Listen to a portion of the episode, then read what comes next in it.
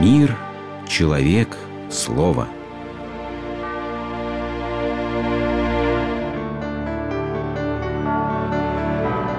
Религиозная энциклопедия. Первая заповедь. Спасены. Египет теперь останется в памяти только как страшный сон. Чудом спаслись. Но кто он, выведший нас из египетского плена? И что он от нас хочет? Какую жертву надо принести, чтобы отблагодарить его? Но почему он молчит? Радость. Какие слова могут вместить это воодушевление, охватившее весь еврейский народ, бежавший из могущественного Египта? Этот небольшой, ничем не отличавшийся от множества прочих собранных в империи народов и так посрамивший фараона, что просто дух захватывало у всякого, кто слышал об этом. Когда у подножия Синайской горы собрались те, кто бежал из Египта, Моисей поднялся на вершину, и Бог заговорил. «Так скажи сынам Израилевым, если будете слушаться голоса моего, то будете моим народом». Три дня должны были тщательно готовиться люди, отложив житейскую суету в посте и молитве к принятию закона. Нет, это был не просто животный страх перед божественным могуществом. Страх перед его мощью растворялся благодарностью к тому, кто спас от плена. На третий день, который был пятидесятым от еврейской Пасхи, то есть от исхода евреев из Египта, густое облако покрыло вершину горы Синая. Сверкали молнии, гремел гром и раздавался сильный трубный звук. От горы восходил дым, и вся она сильно колебалась. Народ просто трепетал от ужаса. И только Моисей стоял на вершине посреди буйства стихий, стоял недвижим и спокоен. Ведь с ним говорил сам Бог. «Я Господь Бог твой, который вывел тебя из земли египетской, из дома рабства» Да не будет у тебя других богов перед лицем моим. Это была первая заповедь, данная всему еврейскому народу в лице Моисея. Словно фундамент, на нее опирались остальные девять. Сорок дней и сорок ночей провел Моисей на вершине, внимая Слову Творца. Как ощутимое подтверждение истинности сказанного – Бог вручил Моисею две каменных плиты, скрижали, на которых были начертаны десять заповедей. Когда Моисей спустился с горы со скрижалями в руках, он увидел леденящую душу картину.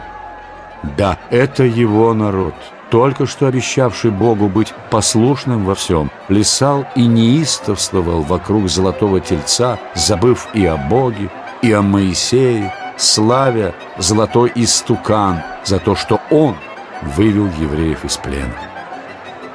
От вида такого разнузданного пиршества Моисей в ярости разбил о скалу скрижали с заповедями Бога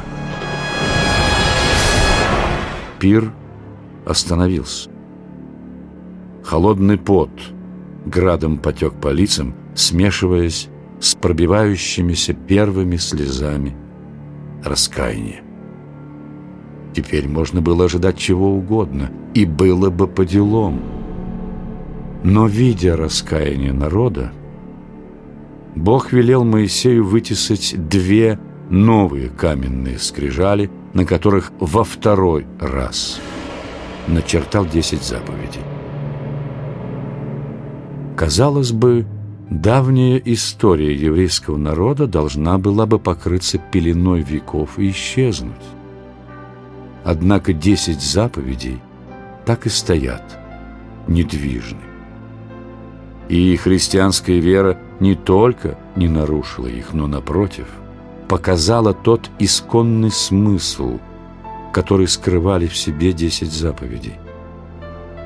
Первая заповедь едва ли может быть названа заповедью в полном смысле слова.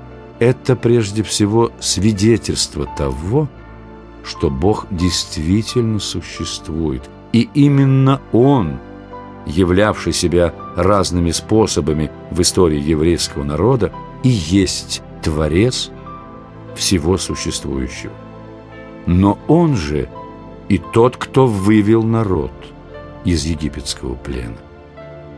Он не скрывает себя. Он вступает в завет, договор с народом, который готов его слушаться. Ему нужно только одно – верность. Верность как готовность в точности хранить то, что было передано на Синай. Верность как готовность стоять за свою веру до самой смерти.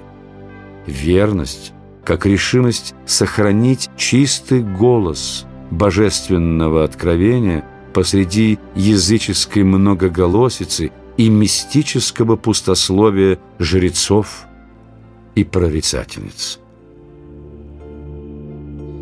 Однако первая заповедь не ограничивается только свидетельством Бога о себе самом. «Возлюби Господа Бога твоего» всем сердцем твоим, и всей душой твоей, и всеми помышлениями твоими. Вот смысл самой главной заповеди, самого главного договора между человеком и Богом. Но зачем? Неужели Богу требуется человеческая любовь?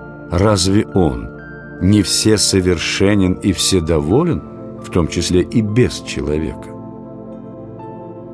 Человек не всегда ищет Бога, но это не значит, что Бог забывает такого человека. Бог, как его показывает нам откровение Ветхого и Нового Заветов, совсем не безразличен. Более того, Он любит с ревностью. Он взыскует человека в каждое мгновение его жизни, стучит в сердца и радостью, и печалью – порой решительно, иногда болезненно для того, кто пытается забаррикадировать свое сердце и заткнуть уши, лишь бы не слышать его. Человеческое сердце создано для жизни в постоянном общении с Богом. Только Он может быть той самой пищей, которая действительно питает душу, а не только удовлетворяет острый приступ голода. Скучно душе без Господа, Тоскует душа моя по Господу. Говорил преподобный Силуан Афонский, однажды увидевший светлый лик Христа Спасителя. «Отчего скучают иные?» – спрашивал преподобный Феофан Затворник. «От того, что не напали на предмет, который занимал бы их всесторонне и насыщал вполне». Такой предмет один — Бог и судьбы правды Его. Отдайте Ему свой труд, время и внимание, и вам некогда будет скучать. Напротив, будете как в раю, потому что с радостью богомыслия и словословия ничто не может сравниться. С Богом быть и в аду рай, без Бога быть, и в небе мучение. Говаривал преподобный Тихон Задонский. Того ищи везде, который везде есть, и оставивши все, его единого ищи, и непременно найдешь. Вы слушали программу «Религиозная энциклопедия» из цикла «Мир, человек, слово».